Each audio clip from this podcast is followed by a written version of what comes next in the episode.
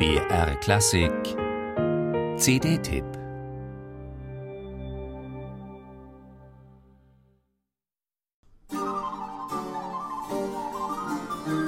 Unzählige Male musste der arme Orpheus in der Geschichte der Oper nun schon in die Unterwelt hinabsteigen, um seine geliebte Eurydice wiederzugewinnen.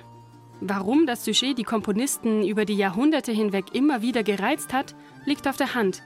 Bei seiner Rückeroberungsmission setzt Orpheus nämlich auf eine ganz besondere Waffe, den Zauber der Musik.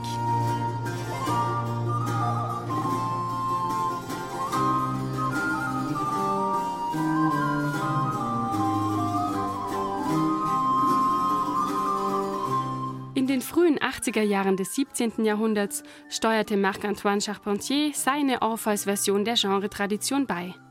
Für eine Aufführung in verhältnismäßig kleinem Rahmen, nämlich für den Salon von Marie de Guise, hatte er das Werk komponiert. Das Ensemble Correspondance unter der Leitung von Sébastien Dossé hat die beiden Akte der Kammeroper nun auf CD herausgebracht.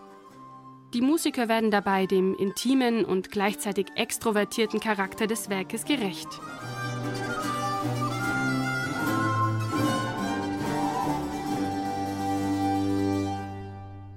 Musikalischer und emotionaler Höhepunkt Orpheus gelingt es, Pluto, den Gott der Unterwelt, mit seinem Gesang zu erweichen. In der Einspielung überzeugt der klare Tenor von Robert Getchell ohne Pathos, dafür mit großer Eindringlichkeit.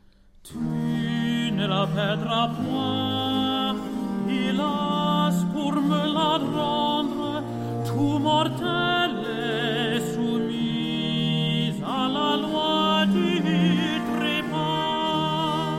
Insgesamt sind die Gesangssolisten glücklich besetzt und überzeugen auch in den Ensemblestücken.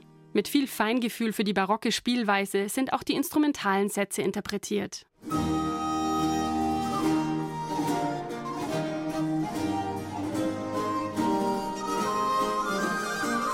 Charpentiers Oper endet offen.